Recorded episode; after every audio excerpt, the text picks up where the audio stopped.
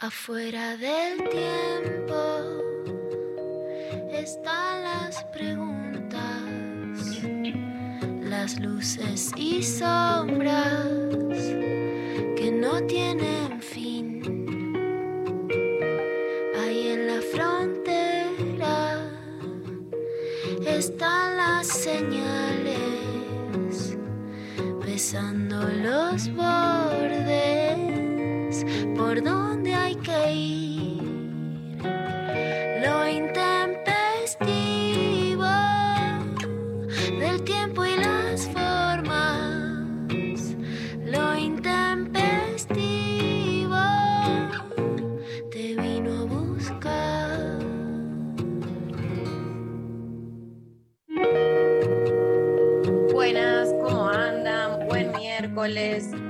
Aquí estamos en una nueva mañana de lo intempestivo.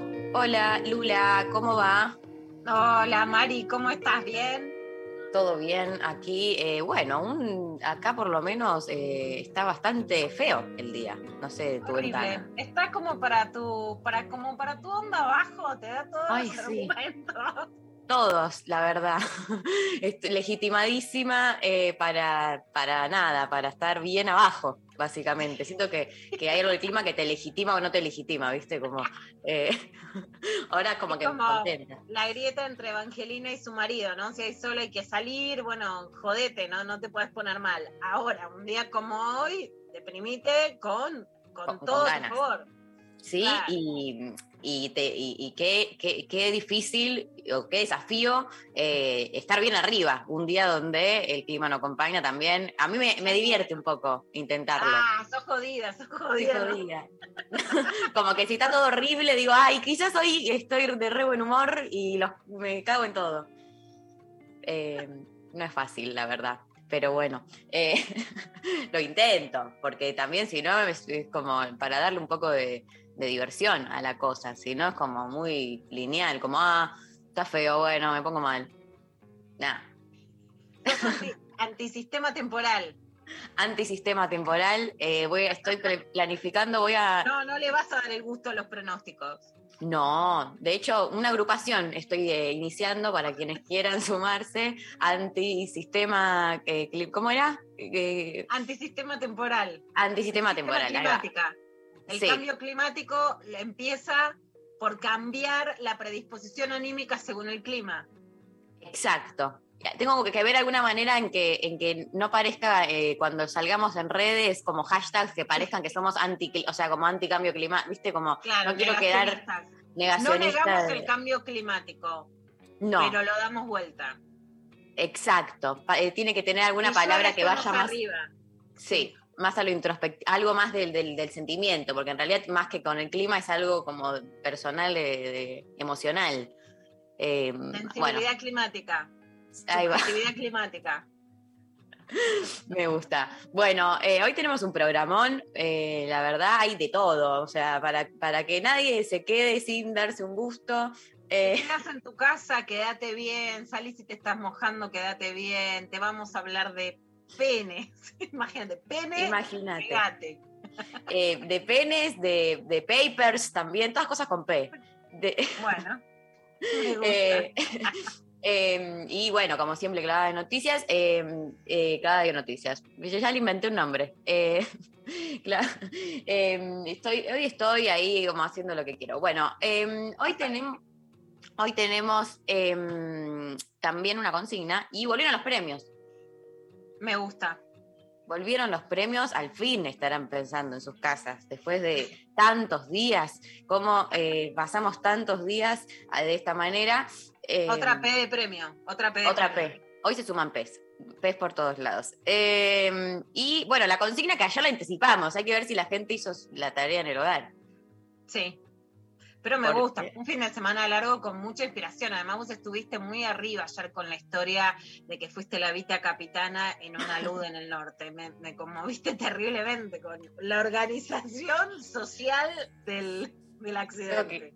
Sí, total. Tengo que, que- siento que exploto poco esa, esa anécdota. Como que tengo Sí, que empezar a utilizarla más. Como que no la cuento lo suficiente y ya me voy olvidando detalles. Entonces tampoco. No, no. Tengo que recuperar, tengo que escribir algo con eso. eh, lo- probablemente eh, suceda. Eh, pero bueno, hoy les estamos preguntando experiencias de encuentros sexuales en viajes. O bueno, yo vengo con la propuesta de hacerlos también más en- amorosos, también pueden ser, porque a veces viste que Ah, pasan cosas, no pero concreta. quizás no concretás, pero sí se dan otras diciendo a cosas. mí que yo ya voy al, al- No, bueno, pienso que, que- que hay veces que una le pasan cosas. No, igual sí, o sea, te pasan cosas y no se concretó, el otro no quiso, la otra se fue, la viste y, y te enamoraste de una piba que conociste en el tren, pero no sabes ni el nombre.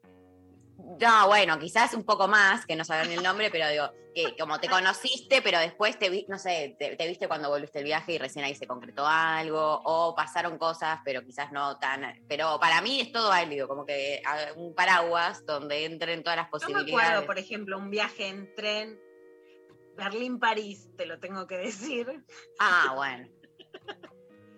de muchas miradas que después no pasó nada, pero que no me lo olvido. Bueno, ahí tenés. Mira, es para la Pero, consigna. ¿viste? Vos que creías que solo lo chabacano, lo...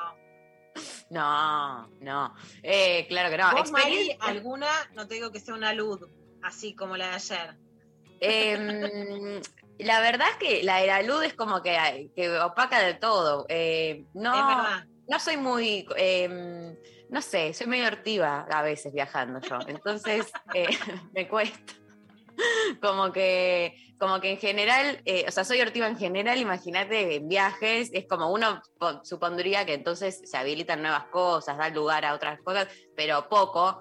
Eh, así que, que voy a alguna cosita hay, pero bueno, tampoco, viste, cuando decís, o sea, nada significativo como para que sea digno. de- significativas no. Caricias significativas no. Eh, algún, algún beso, alguna cosa así, pero después eh, bastante como. Aparte, siempre en, en plan mochilera que viste, no tenés un lugar donde. ¿A dónde vas a ir a coger? Es como en la mitad de- del camping. Carpa, Mari, ¿no? Pues sí, pero bueno, yo eh, a veces prefiero la comodidad, ¿viste? Entonces, como que cuando estoy viajando pongo la libido en otros lados, quizás, no sé.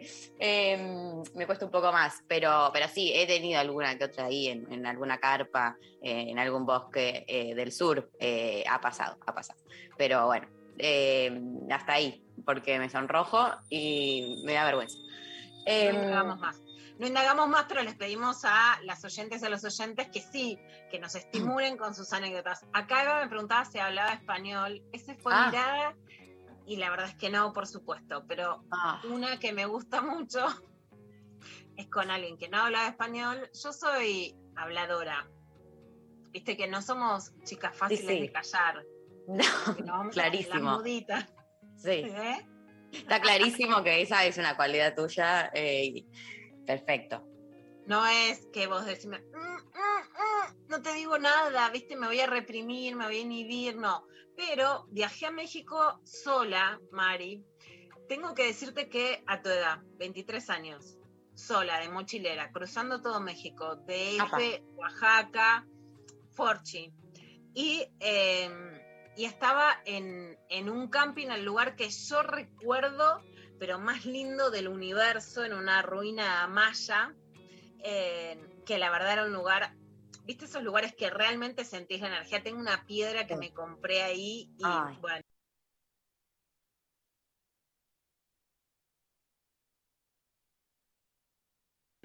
Es como, es el lugar, viste, cuando sentís, bueno, si yo pude llegar sola hasta acá, puedo cualquier cosa, cuando sí es como un viaje místico de verdad. Y estaba en, en, en un camping, sola, tomando sopita de verdura y conocí a un israelí que por supuesto no cruzaba palabra, supongo que mejor, porque creo que si Mejor. hubiera hablado no hubiera avanzado, venía a hacer el servicio militar, creo que no Mm. hubiéramos congeniado Mm, en lo, en lo más mínimo, creo que mejor la situación de que no podía escuchar lo que me decía y me dedicaba a otra cosa, eh, pero lo recuerdo con muchísimo cariño, como en una cabaña en el medio de- del México qué maya, lindo. Este, y ahí, y como liberar eso y poder conectar con alguien que no hablas. Bueno, eh, si alguien supera esa historia, bienvenido sea. Eh, la verdad, es eh, increíble, me encanta. Entonces nos en mandan. Palenque, en Palenque. Ahí va. Nos mandan sus experiencias, sus relatos de encuentros sexuales, amorosos, en viajes al 11 39 39 88 88. Estamos recibiendo sus audios, claro que sí, también, obviamente sus mensajes, como siempre, con amor, con saludos para todos. Eh, y les contamos que hay premio para eh, quien nos mande su eh, respuesta a la consigna. Eh, estamos eh, sorteando eh, en relación al lanzamiento de Latir en la Casa, el ciclo organizado por la Casa Patria Grande este jueves 14 desde las 18 en su sede Carlos Pellegrini Juncal en Cava. Durante los eventos también se sucederán diversas intervenciones artísticas, poesía, teatro, eh, entre otras, y habrá puestos de emprendedores jóvenes en donde se podrá conseguir desde ropa hasta comida, pasando por libros y artículos de decoración. La actividad se desarrollará de 18 a 21 horas y contará eh, con una gran, gran programación musical también, entre quienes están Banzai, Agua Florida, Feli Colina eh, y mucho- muchos otros artistas increíbles. El evento se va a realizar conjuntamente con la Secretaría de eh, Gestión Cultural del Ministerio de Cultura de la Nación en el marco del programa Argentina Florece. Estamos sorteando un par de entradas para quienes nos manden sus eh, experiencias y relatos de encuentros sexuales en viajes. Eh, les estamos recibiendo al 11 39 39 88 88. Así que vamos a arrancar el programa del día de la fecha. Les cuento que nos vamos a escuchar el primer tema eh, de Cerú Girán del disco Bicicleta. Vamos a ir con la data, la data dura de Pablo González. El tema fue compuesto por Charlie García y es cantado por él mismo.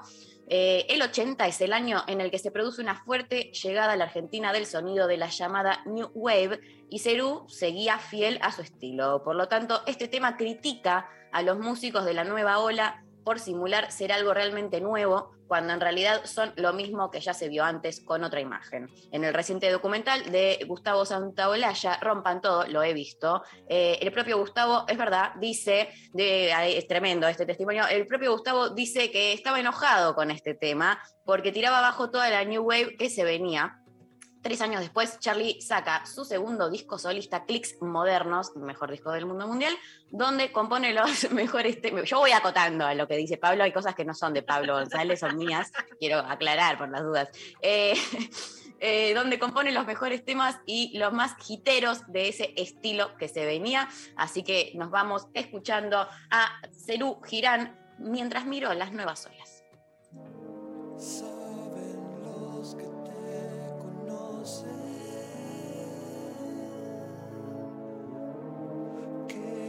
Que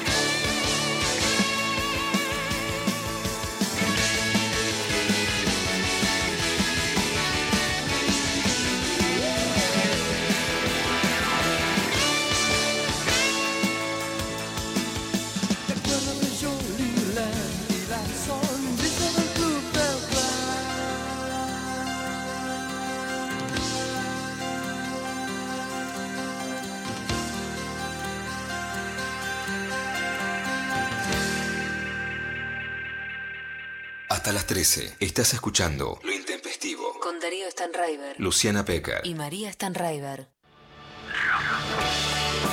Es solo rock and roll. Pero ya es mucho para vos, asesíname. ¿Le tenés miedo a la muerte o no? Sí, pero Mendoza lo tiene. Espacio cedido por la Dirección Nacional Electoral. para que cada vez más ciudadanos se involucren en construir un nuevo rumbo. Diego Santilli, Graciela Ocaña, Facundo Manes, candidatos a diputados nacionales por la provincia de Buenos Aires. Lista 506, juntos. Y está con nosotros un grande y es Carca. Vamos a recibirlo con un fuerte aplauso a este hermano. Buenas noches, hermosos. Si es sábado, ay, joda. Enciendan los parlantes. Deja que se quejen los vecinos. En Decadentes y Carca, desde antes de Supersónico, porque yo los he llegado a ver en, en el medio mundo varieté. Que no es poca cosa, ¿no? Poca cosa. Estamos hablando de un lugar, Carca, que cuando llegué, y me acuerdo que le dije a los del grupo, le digo, che, no hay ningún conocido, ningún pariente. O sea, la gente pagó la entrada y no los conoce. Enciendan los parlantes. Con Cucho Parisi y el francés de los decadentes. Y que aparte era un lugar eh, de fácil acceso para los conurbanenses. Enciendan los parlantes. Sábados, de 20 a 22, por 937 Nacional Rock. Hace la tuya. Espacio cedido por la Dirección Nacional Electoral. Soy Cintia Houghton. No pudieron callarnos. Basta de crisis, vamos por la revolución de los valores. Lista 501, más valores. Espacio cedido por la Dirección Nacional Electoral. Tranquilidad no es solamente poder andar sin miedo. Tranquilidad es tener trabajo. Tranquilidad es que no falte comida en la mesa. Tranquilidad es que tus hijos tengan futuro. Tranquilidad es que la política no esté de un lado ni del otro, sino del tuyo. Vivir con tranquilidad. Randazo va con vos. Lista 508. Frente Vamos con Vos. Candidatos a diputados nacionales por la provincia de Buenos Aires. Florencio Randazo, Carolina Castro. Los miércoles a las 20, Nica Vida. Ivana Sherman y el área de género le dan voz al feminismo y a las disidencias. Nica Vida. Miércoles de 20 a 21. Por 937 Nacional Rock. Hace la tuya. Espacio cedido por la Dirección Nacional Electoral. Sí a la casa propia. Sí a fabricar acá. Sí a vivir tu identidad como se te cante. Sí, a pagar menos impuestos a las ganancias. Sí a cuidar el planeta. Urgente la ley de humedales. Sí a la igualdad. Sí a la educación pública. Sí a la ciencia argentina. Sí, a que los dirigentes se sienten y se pongan de acuerdo. Sí a bajar la inflación y a recuperar el trabajo. Sí, a volver a la cancha. Sí a sentirme más segura. Obvio que sí. Claro que sí. ¿Sabes que sí? Sí. Sí, re. Victoria Tolosa Paz, Daniel Goyán, candidatos a diputados nacionales por la provincia de Buenos Aires. Frente de todos, lista 507. WhatsApp 11 39 39 88 88. Nacional Rock. Mapas del presente. Con Ezequiel Adamovsky. La actualidad política con perspectiva histórica.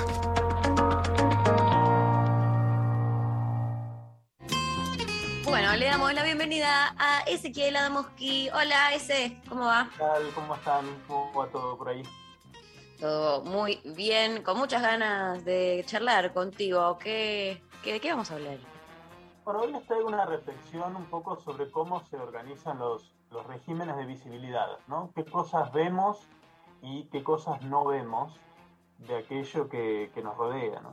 Esto a propósito de los, los Pandora Papers, una nueva filtración masiva de eh, documentos que muestran, bueno, centenares de casos de, de evasión fiscal en lugares de secreto bancario, paraísos fiscales o, o esos entramados de sociedades offshore, ¿no?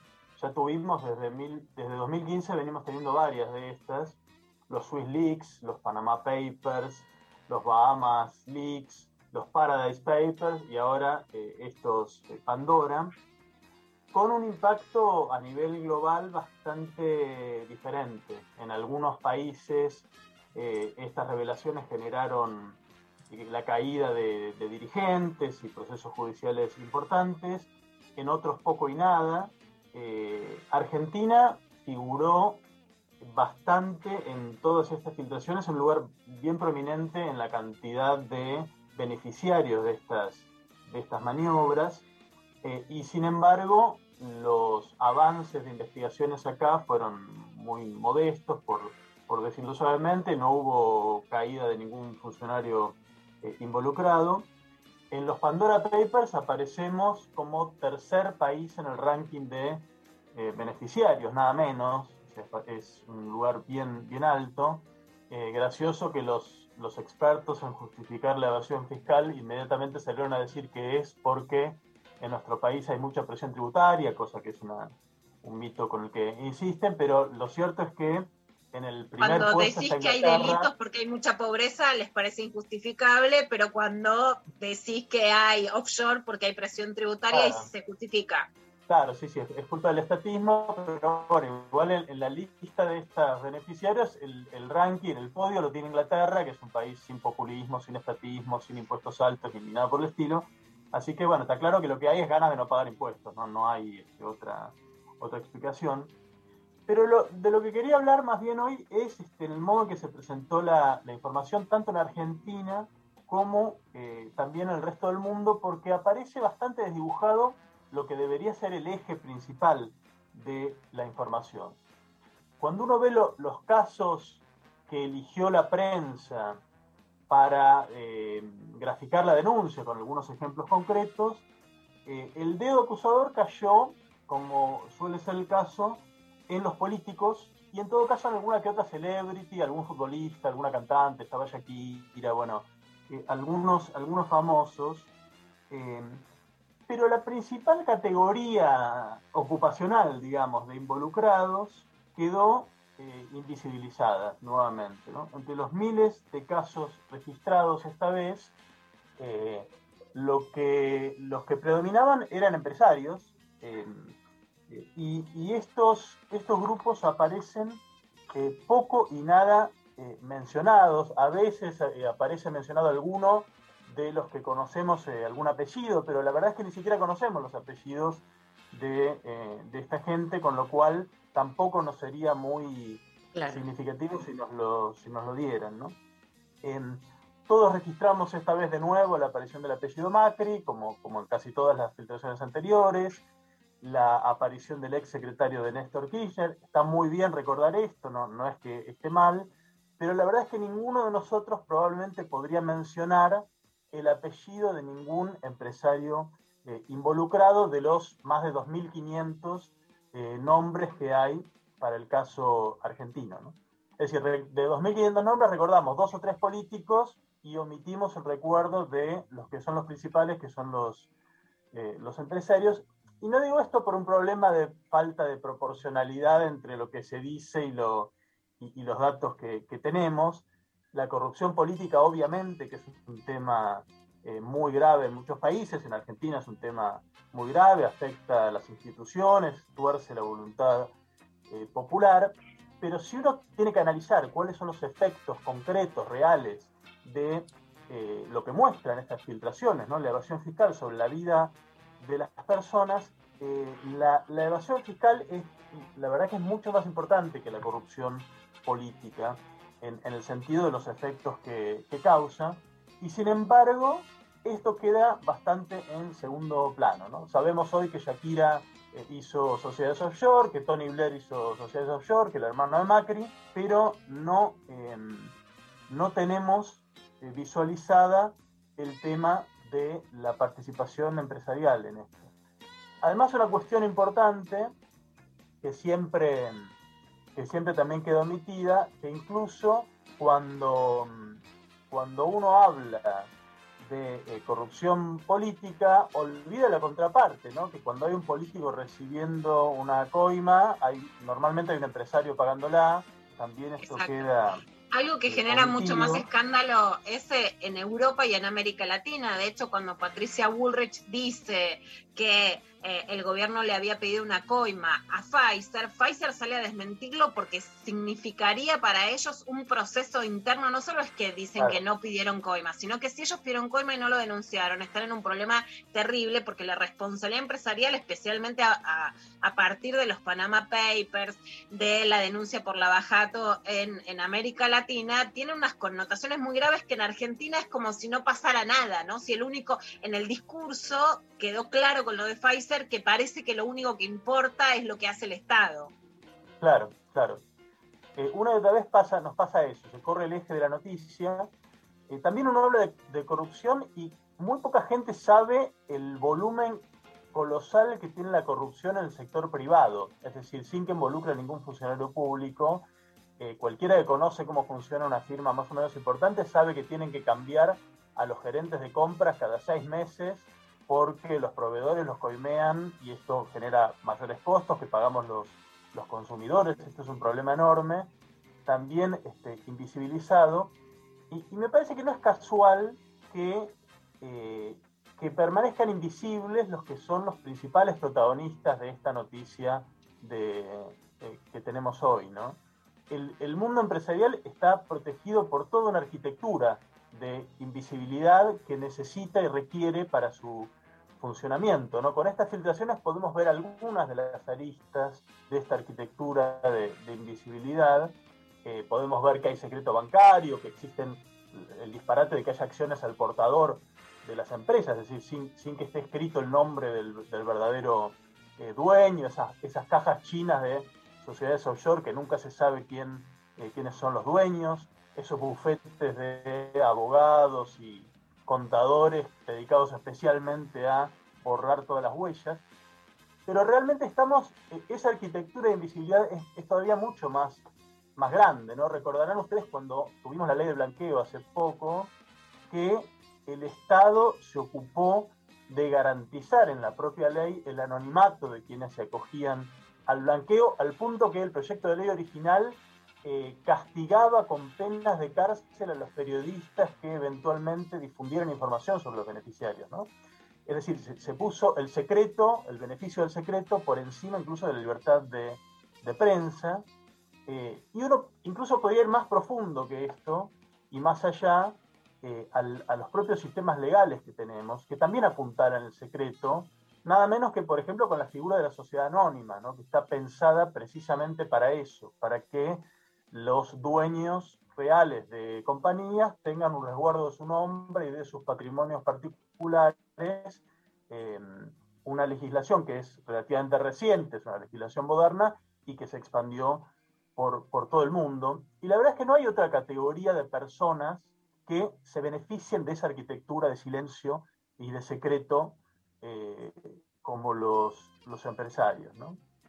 No podemos, no tenemos derecho a saber quién evadió impuestos y se acogió a un blanqueo, eh, pero sí hacemos un clic en la computadora y podemos ver quién recibe un plan social, ¿no? Con nombre y apellido, cuánto recibe y demás. Esa información sí es pública, no la otra. Eh, si se cae un puente mal construido, bueno, podemos saber quién fue el ingeniero que lo construyó, probablemente tenga que responder ante la justicia pero no así los dueños de la empresa que construyeron ese, ese puente. Eh, y, y, en general es realmente muy poco, es poquísimo lo que sabemos, digamos, del 1% más rico de la población que permanece en buena medida en las sombras.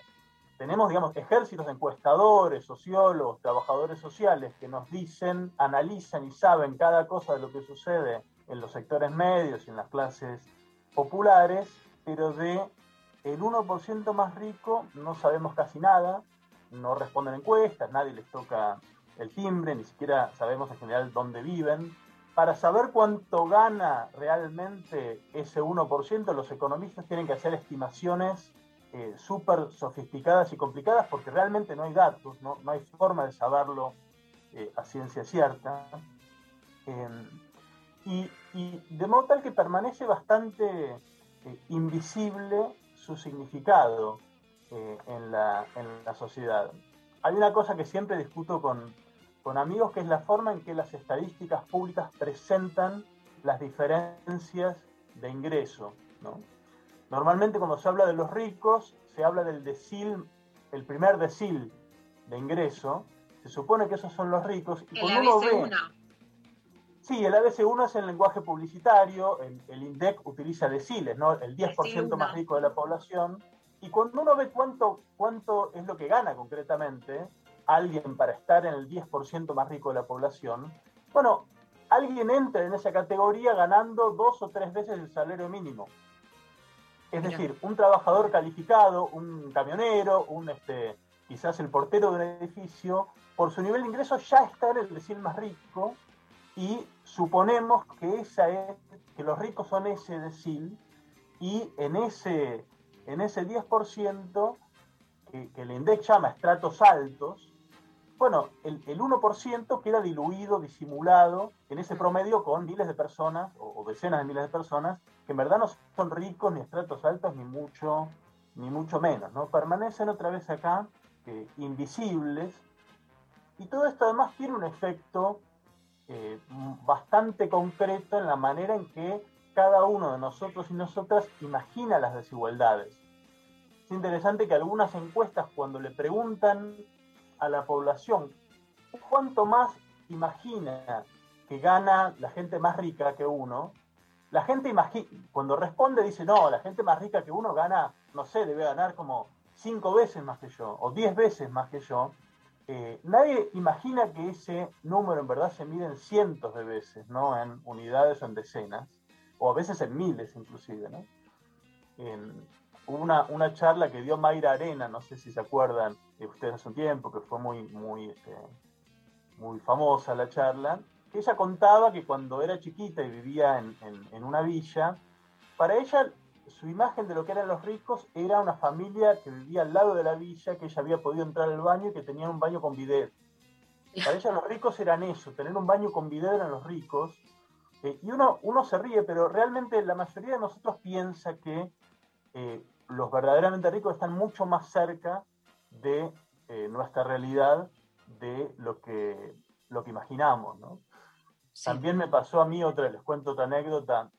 Hace unos años hice un taller en un instituto para eh, adolescentes infractores a la ley penal, eh, donde por supuesto todos los adolescentes estaban ahí, eran de, de clase popular, de clase baja, y, en uno de los ejercicios tenían que eh, imaginar una historia que involucraba a los ricos, y la única referencia que tenían de quién podía ser un rico eran Tinelli y Mirta Legrand. ellas eran las caras, las, las únicas caras que les permitían imaginar qué sería eh, un, un, rico. Eh, y, y, si uno va a la lista de, no sé, la, lista Forbes de los, de los argentinos más ricos, de los 50 argentinos más ricos, y ve los niveles de ingreso, eh, para empezar, ni siquiera los más informados entre nosotros podríamos reconocer los apellidos, de los, ni siquiera de los primeros 10. Algún apellido conocemos, la mayoría ni, ni siquiera los podríamos, teníamos ninguna referencia, en ese sentido hay como dos modelos, ¿no? Ese, digo, el modelo Chabran, que justamente el asesinato de José Luis Cabezas es porque le logra sacar una foto en Pinamar, claro. porque era un era justamente se quería invisibilizar y ser un fantasma, frente al modelo Ricardo Ford, que más que rico es ostentoso de una aspiración de riqueza, ¿no? Pero el, el modelo el que ostenta, o no la época de los 90 de caras mostrando las casas, la ropa, y el modelo de los que mandan en serio, que son los que se esconden y no me saques una foto. Exactamente, Al, algunos de los que conocemos, los que mencionaste vos, Abraham o, o, Ricardo Ford, en esta lista de los de, no, ni siquiera entran, están muy lejos. No, claro.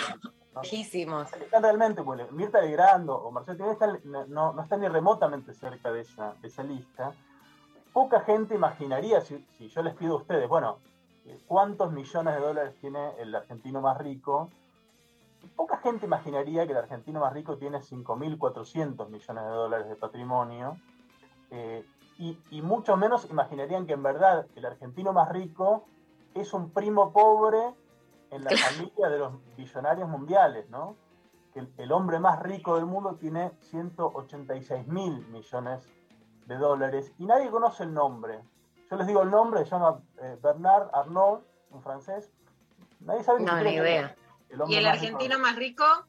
El argentino más rico eh, es Alejandro Bulgeroni en esta lista. Ahí está. Ahí, eh, Pablo González lo adivinó. Le damos, le, un premio. le damos la ficha en la lotería de, del ente investido. Ahí le ponemos el, el nombre. Y, y, está bueno cuando uno empieza a poner nombre, eh, y, y, a poner datos y a poner eh, cifras, eh, empieza a aparecer cómo nuestra, la invisibilidad de esta gente nos impide entender un poco la realidad cotidiana en la que vivimos. ¿no? Por ejemplo, cuando discutimos, como en todos estos años, el tema de los subsidios a la energía, al consumo de gas, y si aumentar la factura, si aumenta mucho, si aumenta poco, la verdad es que ninguno de nosotros sabe que el resultado de esa discusión implica si va más o menos dinero al bolsillo de Alejandro Bulgeroni, que es claro. uno de los, uno de los, de los este, proveedores del gas que consumimos y que aparece en los Panama Papers. ¿no?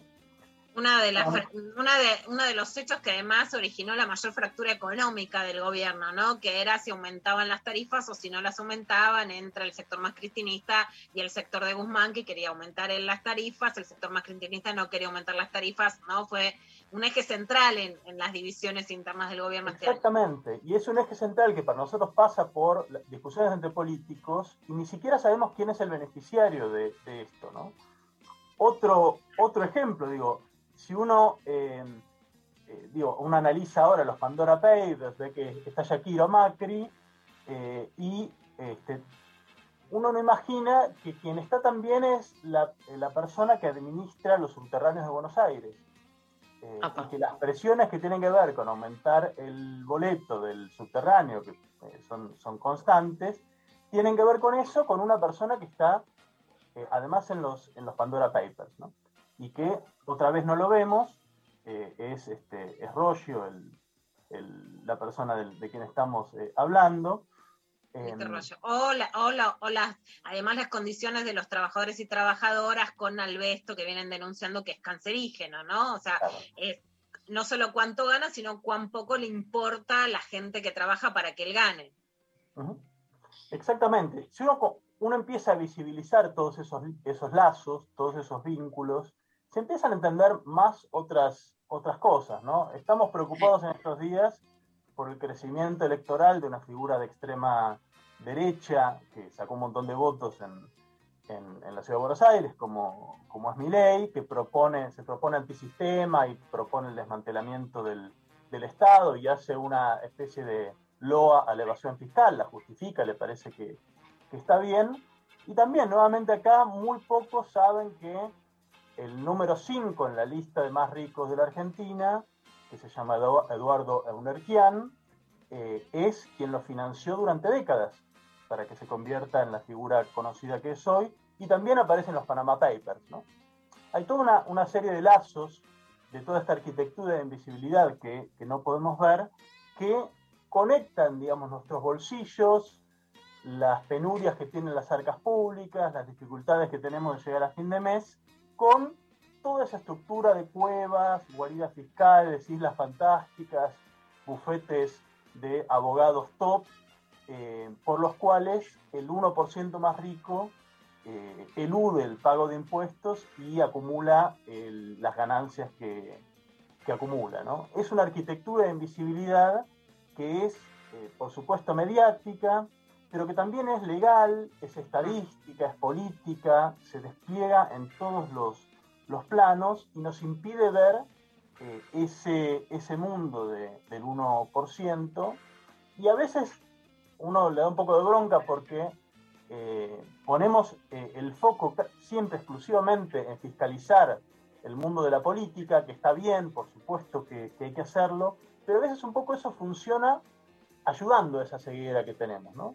Poner el foco únicamente allí eh, y correr, como en el caso de- del modo en que se informó sobre los Pandora Papers y todas las demás filtraciones, correr el eje de lo que debería ser el foco principal, que es la, la conexión entre el mundo de la, de la política y el mundo de este 1%, eh, y, y de hecho el lugar central que en esta trama ocupa ese 1%. Hay, solo para ir terminando ese, hay un personaje que no lo quiero dejar pasar, que es Mario Vargallosa, que también tenía sus derechos de autor en un offshore. Yo digo que mis derechos de autora los tengo en el mercado, pago a mis hijos cuando me piden plata, ¿no? Que es parte de las diferencias. Pero es decir, bueno, que el Estado no sea populista para darle a los pobres, pero si yo gano por derechos de autor y pido una sociedad liberal, después no tributo, sino que también la pongo en offshore, ¿no? Que tiene que ver con los discursos. Sí, sí, sí, eso, está. Bueno, lo genial de estas filtraciones es que permite ver todo eso. Políticamente la verdad es que está, está distribuida, hay, hay de todo. Eh, pero sí, personajes. Igual da, da bronca que, nuevamente en este caso, conocemos el nombre de Mario Vargallosa, que es políticamente una persona relevante, pero a nivel patrimonio es un, es un perejil, es, es una persona insignificante por comparación con las personas realmente ricas que, que están detrás de, de toda esta operatoria. ¿no? Eh, Totalmente. creo que hay una tarea de, de empezar a echar un poco más de luz sobre ese mundo que no vemos. Bueno, y en eso ojalá que ahí estaremos eh, tratando de que, de que el mundo sea un lugar mejor y que estas cosas empiecen a conocer y a visibilizar estos entramados que, que- que nos condicionan también en nuestro cotidiano. Así que gracias. El verdadero poder, el que no votamos, pero el que en realidad nos decide y también, por supuesto, en vez de tributar, esconde. Gracias, ese. Un abrazo para todas. Abrazo enorme, nos vamos a la pausa. Les recordamos 11 3939 8888. Estamos recibiendo sus mensajes, sus relatos de encuentros eh, amorosos, sexuales, en viajes que nos quieran compartir, eh, participando por sorteos, por de todo. Eh, recibimos sus audios y sus mensajes y nos vamos a la pausa escuchando a Sumo. No duermas más.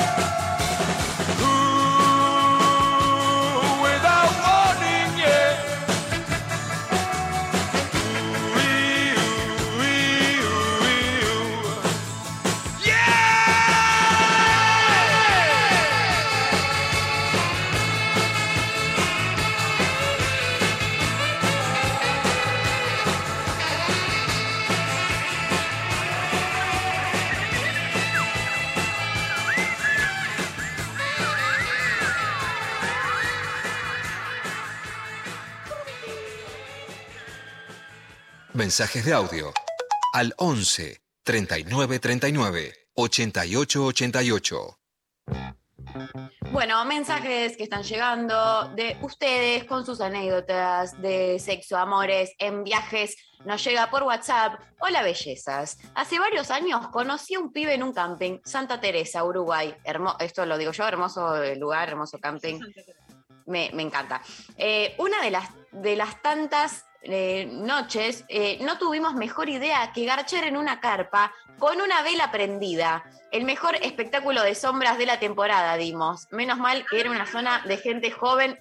Besitos desde Montevideo. Pensé que terminaba eh, prendiendo fuego todo, por suerte no.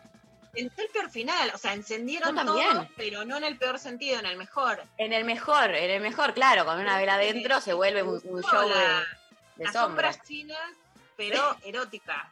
Me copa. Erika Lax todavía no lo, no lo inventó. No fue al No lo inventó. No, No, todavía no. no vio el porno de carpa, pero me gusta, ¿eh? Qué, qué bien, igual que lograron que no se caiga esa vela y se prenda fuego todo, porque me, me dio Yo cuando leí vela dije, uy, esto tipo termina eh, con un, eh, no sé, aparte en el camping, viste que como que no da hacer fuego en cualquier lado, como que. Sí, mirá pensé- que amo el fuego, pero me dio un miedo esa vela. Tuve ahí como. aparte en una carpa, ¿cuánto espacio hay para mano- maniobrar, viste? Tampoco tanto, no sé dónde estaba esa vela, la- las ceras que caía, bueno.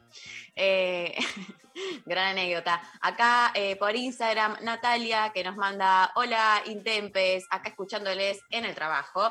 En un viaje al sur, a mis 19 añitos, me crucé con un chico en una excursión viendo pingüinos en Punta Tombo. Le pedí que nos sacara una foto y desde ahí no nos separamos más durante 15 años. Hoy cada cual por su lado, pero la mejor entre ambos. 15 años, o sea, de, de conocerte en un viaje de 15 años, me parece eh, como, como, no sé, como que no me va a pasar nunca. Como que son cosas que siento que le pasan solo a otros, ¿viste? como la, el- la poca esperanza que tengo ya eh, a esta altura. más cerca de reencarnar pingüinas en punto en Punta Tombo. Total. Eh, escuchamos eh, audios, a ver. Era un viaje de abuelos, tipo, éramos creo tres personas en el colectivo que teníamos menos de 80 años, tipo. Y era- había una chica y yo en el fondo del colectivo y pintó esa. Y bueno, mientras los abuelitos dormían, nosotros ahí atrás en el colectivo haciendo cosas.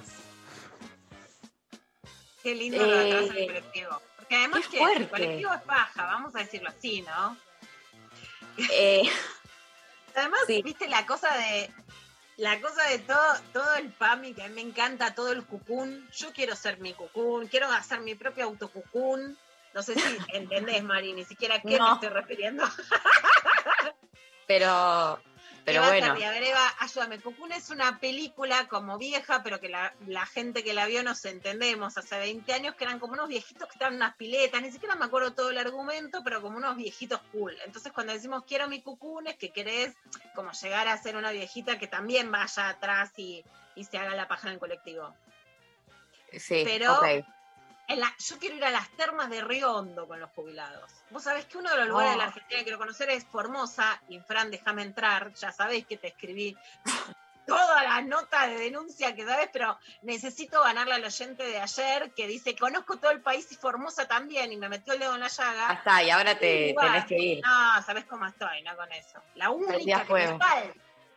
Y quiero ir a las termas de Río Hondo, ahí con todos los jubilados y las jubiladas. Ay, me, eh, me Hagamos una excursión, un, un intempes viaje. Eh, A las termas, te lo pido. A las Terma termas. y spa. Completamente. Eh, Oli, nos mandan por WhatsApp, qué consignaza. Me fui a México a visitar a una amiga y viajamos por todo México. En una de esas me fui sin mi amiga a la costa del Pacífico y el primer día no la pasé muy bien. Pero resulta que una amiga de mi amiga estaba vacacionando en un pueblo cerca de donde estaba yo y le hablé. Me dijo que vaya para allá, que ella estaba con sus amigues. Cuestión que fui y pasé todo el fin de semana con esta piba y sus amigas en una casa de campo. Por supuesto que cogimos todo ese fin de ensueño en la casa mientras dormían, en la ducha, en el mar. Fue un amor de verano hipersexual. Cuando volvimos de Guadalajara me dejó de gustar. Fue solo la fantasía. Jaja, besos, capas, Ine. Ay, no, no. Ay, Ine, me encantó, pero qué Guadalajara. Ay, por Dios. El lo guadalajaresco. No, escúchame, eh, es el- eh, necesito eso, pero yo. Ahora yo quiero ser todas las oyentes, o sea, quiero pasar por todas las experiencias que nos cuentan todos, o sea, pasé de la nada a querer todo, el micro con, con, con les abueles, eh, las termas, eh, Guadalajara, eh, los pingüinos, 15 años con alguien, o sea, estoy para todo, estoy para... Pero a mí para... el Pacífico mexicano con la ducha me, me, me pudo. Ay, sí, por favor. Bueno, eh, seguimos recibiendo sus mensajes al 11 39 39 88 88, sus audios con sus relatos. Eh, vamos a escuchar eh, a la portuaria eh, en esta versión en vivo de ella y seguimos con mucho más lo intempestivo.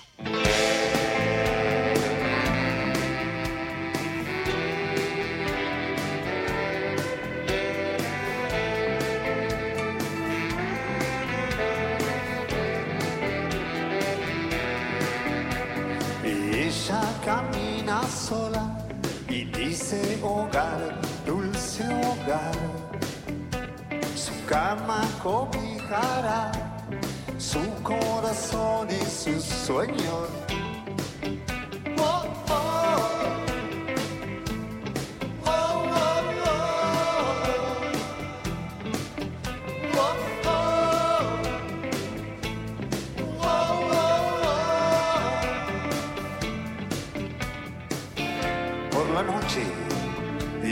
navega en su soledad,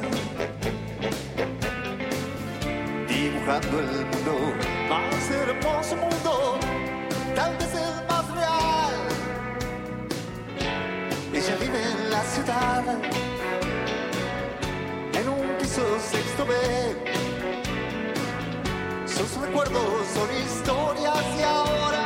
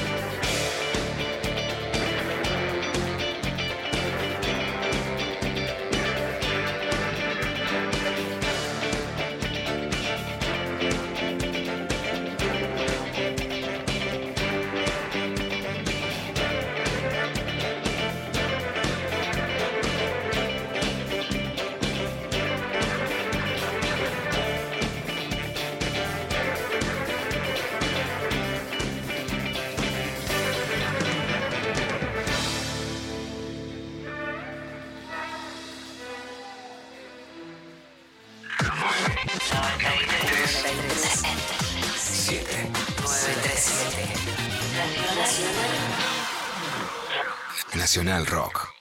Espacio cedido por la Dirección Nacional Electoral. Para que la seguridad y la tranquilidad vuelvan a las calles de la provincia. Diego Santilli, Graciela Ocaña, Facundo Manes, candidatos a diputados nacionales por la provincia de Buenos Aires. Lista 506, juntos. Espacio cedido por la Dirección Nacional Electoral. Movilizadas conquistamos la legalización del aborto. Ni un paso atrás frente al oscurantismo y el ajuste. Con la fuerza de la marea verde, vamos por todos nuestros reclamos. En Buenos Aires, Nicolás del Caño, Romina del Pla, Giordano y Bodar, diputados. Frente de Izquierda Unidad, lista 504. Los vinilos vuelven a sonar. Oro negro. Las frituras quedaron atrás. Para mí, el primer fracaso de este disco, que se llama Foxy Lady de Cher, es que no tenga el tema Foxy Lady. Oro negro. Qué bueno. Voy a escuchar esta versión de Hendrix en la voz de Cher. Uy, no está, no. Y el tercero es la tapa, porque un rostro con una mirada perdida de Cher, como diciendo, la ta madre, ¿pueden sacar la foto para este disco horrible que acabo de grabar? Sábados de 16 a 18 con Maxi Romero. Oro negro. Por 937 Nacional Rock. Hace la tuya. Espacio gratuito asignado por la Dirección Nacional Electoral. El ataque a la inseguridad hay que darlo en varios planos. Basta de impunidad. Necesitamos respaldar a nuestras fuerzas. Voy a ser diputada para que tu voz se escuche en el Congreso. Avanza Libertad, Avanza Vos, José Luis Expert, Carolina Píparo, candidatos a primer y segundo diputados nacionales por la provincia de Buenos Aires. Avanza Libertad, lista A Libertad 503. Quiero arreglar todo lo que hice mal. Solo más música. Dibuja tu estado de música.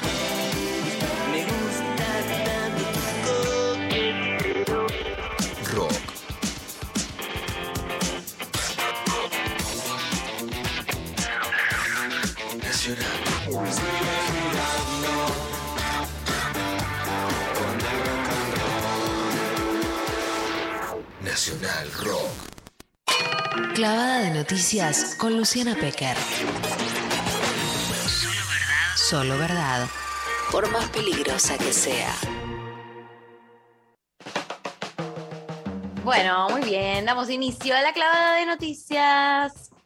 Damos inicio a la clavada de noticias, Mari. Una noticia del día de hoy es el congelamiento de precios. Agárrate que se vienen los liberales a decirte.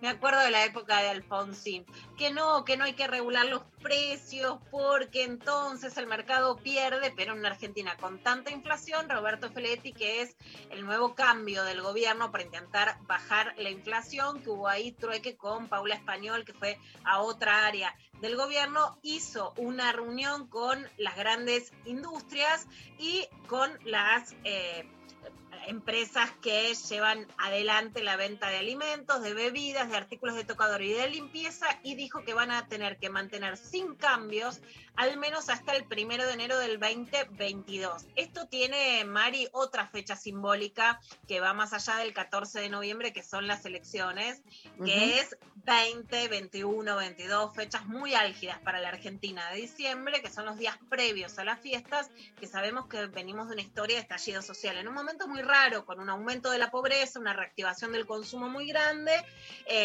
una vuelta de la derecha en las elecciones, pero un reclamo de los pobres que a lo mejor no es con el voto, sino con la protesta, con la irrupción más caótica de esa situación, menos ordenada y menos organizada.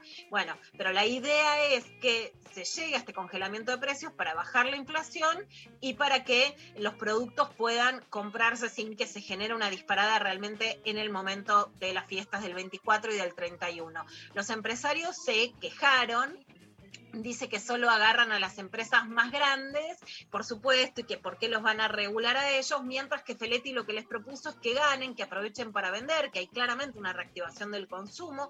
Hay, más allá de que siempre se consume mal, y lo vimos en este fin de semana largo, como ganas, ganas de encontrarse, ganas de ir a cenar, hay ganas de consumir en el sentido de ganas de volver a vivir cosas que durante el momento de aislamiento, de encierro, no pudiste vivir. Entonces, aparece un panorama de unas fiestas en donde la gente va a tener ganas de hacer regalos, de hacer juntadas, etcétera. Y lo que les propuso Feletti es que ganen por volumen, o sea, por cantidad en vez de por precio. Suena bien, ¿no? Suena, Suena bien, bien. que vendes mucho, pero no cobres tanto, ¿no? Que pueda comprar más gente. Es la gran discusión. ¿Qué querés? Lo que hablábamos ayer también. Lo que hablábamos ayer del turismo, exactamente, ¿no? ¿Querés ganar un millón haciendo que más pibes y más personas puedan irse de viaje o querés ganar un millón con que menos paguen más, ¿no? Esa es la gran dicotomía en realidad de la Argentina y estos sectores empresarios a los que no se les pide que ganen poco, sino que aprovechen un boom, un sentido también anímico que hay de ganas de irse de viaje, de ganas de hacer una comida, de ganas de tomar algo rico, pero que bajen la inflación para que además se pueda llegar en paz también a las fiestas. Bueno, esta es por un lado la noticia de hoy y otro tema, Mari, que realmente más allá de todas las críticas que se puedan hacer al proceso, y eh, de algunas otras situaciones. La Argentina tiene un plan de vacunación súper exitoso y es un día muy emocionante para mí porque mi hija Uma, que tiene 16 años, se acaba de vacunar. ¡Vamos! Que la verdad es muy emocionante y también lo decía en un tuit Ah. Ángela Lerena, porque la verdad que sí son eh, eh, sectores de la población, adolescentes, ya niños y niñas, que no esperábamos que estén vacunados a esta altura del año, ¿no? Los sectores de la oposición decían que no iban a llegar las vacunas, pero mucho menos que les pibes puedan estar vacunados, ¿no? A quienes pedían presencialidad en las escuelas, hoy poder garantizar que los adolescentes ya de 16, 15 años están llegando vacunados a las escuelas, es algo que te permite mucho más la escolaridad. Sin embargo, no se festeja eh, ni se dimensiona. Vos podés criticar al gobierno, podés proponer otras, eh, otras propuestas sanitarias, económicas y laborales. Ahora, tirar abajo el efecto del plan de vacunación es demoledor porque no te puedes quedar con nada de lo bueno ni generar políticas públicas a largo plazo para generar un sistema de vacunación que no es solo además que las vacunas lleguen, sino también cómo después las distribuís y vacunás efectivamente a la cantidad de población que se vacunó en tan corto tiempo. La verdad que en ese sentido hay que agradecer y está muy ninguneada en la campaña electoral la llegada de vacunas a la mayoría de la población. Y Carla Bisotti, ministra de Salud, va por más, por la tercera dosis para algunos sectores, especialmente los que están vacunados de hace un año. Pensemos básicamente Claro. en el personal de salud. Escuchamos lo que decía Carla. estamos evaluando una- un refuerzo de todas las vacunas, porque ya hay personas que van a, al principio del año que viene cumplir un año de, de la vacunación. Lo que vamos a evaluar antes de fin de año, después de avanzar fuerte Sí. en completar esquemas adolescentes y niños, pensar la necesidad de un refuerzo durante 2022, este, así como, como fuimos haciendo escalonadamente en función de, de los riesgos para, para 2022 en Argentina. Bueno, en el mismo sentido, Axel Kicillof, el gobernador de la provincia de Buenos Aires, hizo una recorrida por la TN y anunció, por la UTN, y anunció que ya hay 700.000 inscriptos, un montonazo, para la vacunación de las chicas y de los chicos. Así que para mí, la verdad que es una noticia muy emocionante. Ya llega la vacunación no solo a la gente más grande, en una enfermedad que hacía además especialmente vulnerables a las personas arriba de los 60, de los 70, de los 80 años, y que entonces fue la población privilegiada, bajó ya a los 60, a los 50, a los 40, a los 30, a los 20, Mari, cuando te Sí, no, vacunaste no. vos. Yo pensé que no llegaba yo. O sea, que imagínate que no ver a niños y que niñas. eh, las fotos, que bueno, están circulando un montón de imágenes. de eh, Hoy Carla Bisotti en su Twitter eh, retuiteó muchas eh, imágenes y, datos en relación a esto. eh, y me emociona un montón ver a los nenes con el carnet de vacunación. Pensé que, o sea, que no, no solo que no llegaba dentro de poco, sino que iba a tardar mucho más. Así que es eh, súper emocionante. La verdad que es súper emocionante. Y quienes realmente, viste, decían, bueno, que los pibes están mal, tienen problemas de salud mental, eh, necesitan volver a la escuela, necesitan volver a ver a sus amigos. Y decíamos, es cierto, eso no puede ser un discurso de la oposición ni de un partido político hoy que los ves vacunándose y que, por supuesto, sin dejar de cuidarse, te quedas más tranquilo cuando van al colegio, cuando van a gimnasia, cuando se pueden encontrar. Sinceramente, es un cambio sustancial que es muy relevante, que no podemos dejar de lado ni dejar que nos lleven de las narices por discusiones que no son las centrales, ¿no? Que un pibe y una piba se puedan volver a juntar, volver a ver a sus amigos, volver a festejar un cumpleaños, es central en la Argentina y esto decía Axel Kicillof sobre esta vacunación para chicos y chicas.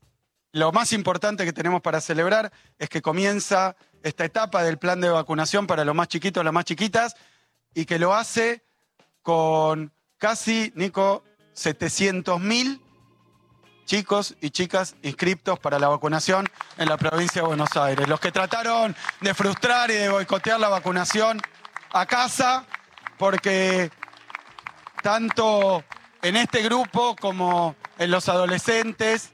eh, la inscripción en los adolescentes, 1.200.000 inscriptos, la verdad que, que números importantísimos y está funcionando y avanzando la vacunación. Bueno, es muy emocionante lo que dice Axel, 700 mil chicos y chicas ya inscriptos, 1.200.000 adolescentes y hay también vacunación libre para mayores de 18 años. O sea, vos estás, che, ¿qué pintó? No, estoy aburrida. Bueno, dale, ¿qué pasó? Bueno, me voy a vacunar. Fuera de broma, el que se colgó, el que no sabía, la que no sabía, la que tenía miedo, y finalmente va, pasa por un vacunatorio hoy en la Argentina y se vacuna en la provincia de Buenos Aires al menos porque las vacunaciones son según los distritos, ¿no? Tenés 20 años y dijiste, no, no me vacuné, me colgué, no sabía, vas, punto, te vacunás, estás vacunado. Es realmente muy emocionante.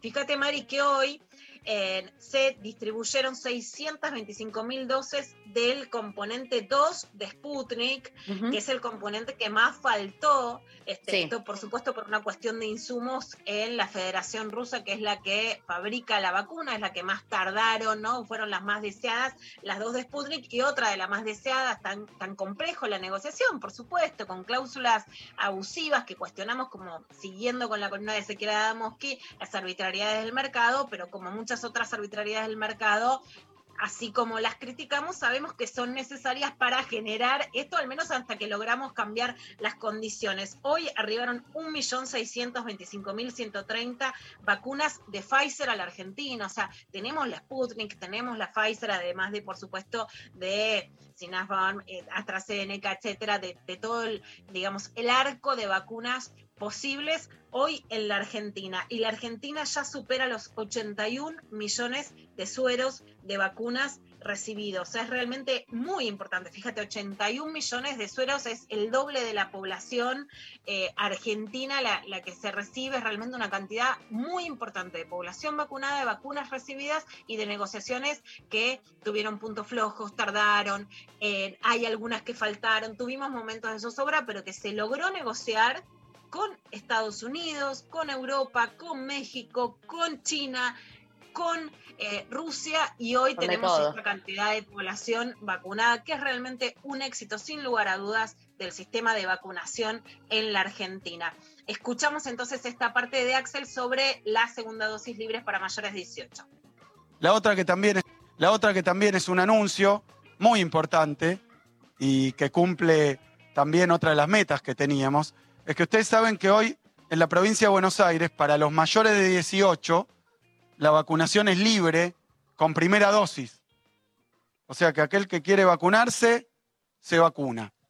Va con el documento, acredita el domicilio de la provincia y se puede vacunar en todos los vacunatorios del territorio provincial con primera dosis. Así veníamos, luego llegó la segunda dosis, los turnos, empezamos a habilitar, pero a partir del día de mañana también hay segunda dosis libre para mayores de 18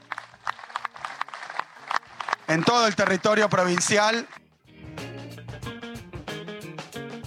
Bueno, muy emocionante. Creo, Mari, también que es importante poner agendas a ver, ¿esto es una cuestión de vida o muerte? Sí, es una cuestión de tranquilidad, de alegría, de además saber surfear una, una pandemia que confinó el 50%, no de Argentina, de la población global, sí. La verdad que esta es la noticia más importante. No dejamos de contar que pasan otras cosas, que la gente está, uy, qué barbaridad, aunque realmente me parece que hoy la agenda periodística en la Argentina está distorsionada. Una de esas cosas tuvo que ver con el cruce entre el ministro, eh, el ministro de Seguridad, Aníbal Fernández, y el dibujante Nick sobre un dibujo de Nick y que Aníbal Fernández lo increpó sobre lo que pasaba en la Horta, en realidad hablando de los subsidios a las escuelas privadas. Ese es un gran tema de discusión en la Argentina, no solo sobre los subsidios a la educación privada, sino sobre las transferencias del Estado a los sectores medios y altos de los cuales no dicen nada y cuando la transferencia es a los sectores populares, ahí hay un escándalo. En el medio de eso, por supuesto, Nick dijo que se estaban metiendo con sus hijas porque sabía que iban a la aborto, bueno, etcétera. Y esto decía el jefe de gabinete Juan Mansur. que dijo el ministro Aníbal Fernández fue muy, muy desafortunado, digamos, muy desafortunado. Y nos quedamos eh, con las disculpas, las disculpas públicas que, que pidió el, el ministro. Ahora, quiénes son los colaboradores del, del presidente, lo define el presidente de la Nación. Bueno, ¿por qué? Porque Bueno. se pedía la renuncia de Aníbal por esto, ¿no? Bueno, a mí en lo personal no me gusta el estilo agresivo, no creo que podés hacerlo si no estás en un cargo, no creo que el cargo de ministro de Seguridad sea para tuitear de esa manera y no me gusta, por supuesto, que se tuitee sobre situaciones que involucran a hijos e hijos, porque No, quienes obvio. hemos sido denunciadas, amenazadas o se han metido, o incluso dicen, bueno, sos judía, me ha pasado con el ex arzobispo de La Plata. Te digo que nadie mueve un dedo, ¿eh? que te dice judía o que te intimidan con tus hijos, digamos, la, está hiper sobredimensionado lo que dice Nick, especialmente quienes sabemos lo que es padecer estas situaciones. Yo en lo personal la rechazo porque no me gusta ninguna eh, frase que involucre al hijo o a la hija de ninguna persona en ningún caso, pero que está sobredimensionada, es claro, y que se puede discutir los subsidios a la educación privada y decirle a esos sectores medios que parte de lo que no pagan en la cuota de colegio tiene que ver con la transferencia del Estado, si es una discusión legítima. Obvio, obviamente. Bueno, ¿Qué seguimos. seguimos de largo. Bueno, que- vamos con una que está picante, más picante María Eugenia Vidal, porque ella llega a la gobernación de la provincia de Buenos Aires, María, alguna vez te lo dije que escribí la columna La Calladita, viste que yo te digo, yo no soy calladita, no me pidas la mudita porque no, No. te la voy a hacer, no te miento, no te engaño, vos te metes conmigo, bueno, Las cosas claras. cosas claras. Cerrar la boca no la voy a cerrar. Bueno, Vidal decía, no, yo soy la calladita, parecía Riquelme, que ponía la manito en la oreja, como que ella escuchaba, no hablaba, porque quería escuchar a la gente. Pero ahora, de repente, ganó una derecha picante, brava, jodida. Le dicen a María Eugenia, la calladita, olvídate, dejala en el placar, ahora te cambiás de ropa y sos lengua karateca simil Moria Kazan, pero más derechosa. Bueno, entonces de la calladita sacó la lengua karateca Vidal y peló esto.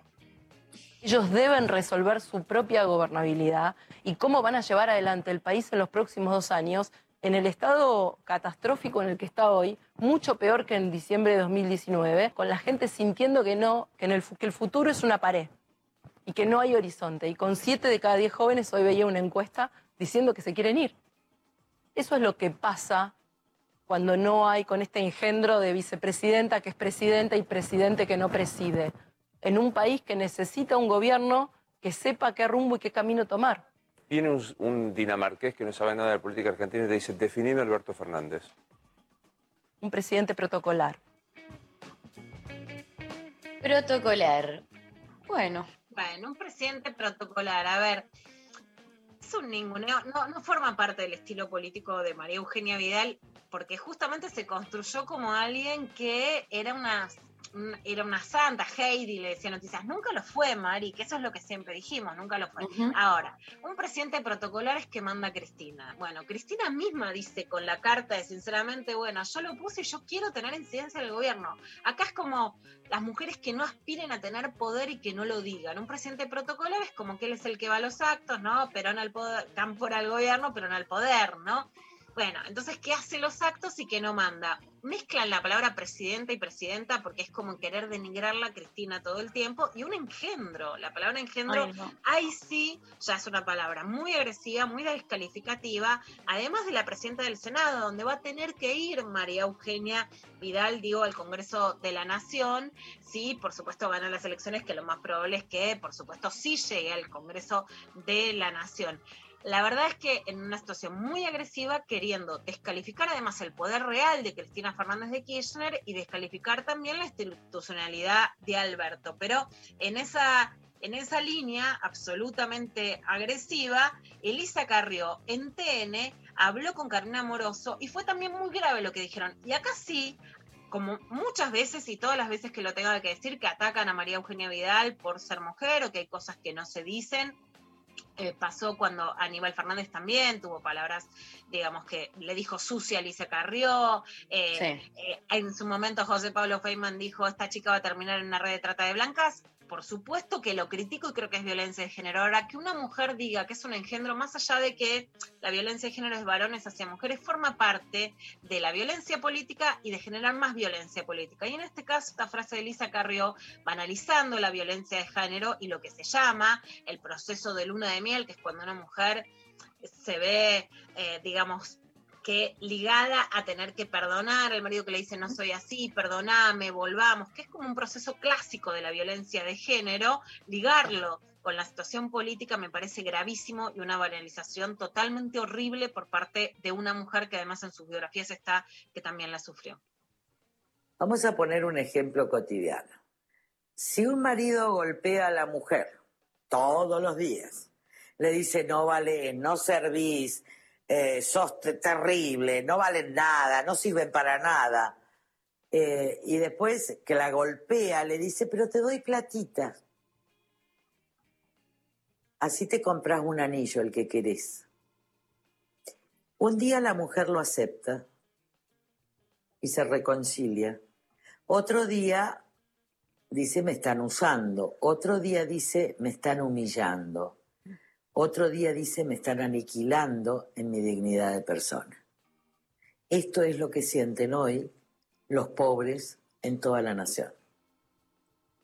Que si ellos te dicen con platita te compro, el otro te dice ya llegó el límite de mi humillación. Ya no quiero ser esclavo.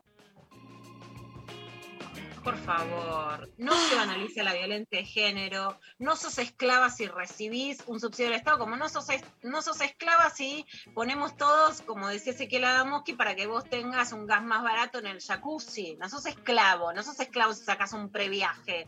No sos esclavo si recibís un plan, una jubilación o si hay plata de parte del Estado. Y no comparen con la violencia de género que bastante nos cuesta ayudar a que las mujeres salgan de esas situaciones para que la vengan a banalizar. Gracias, Lula, clarísimo, como siempre. Eh, vamos a hacer una pausa, se viene Sol Despeinada, eh, con todo lo que queremos saber sobre eh, penes, básicamente. Así que nos vamos escuchándolo a Pito Páez, eh, Tráfico por Katmandú, y bueno, volvemos con más Lo Intempestivo.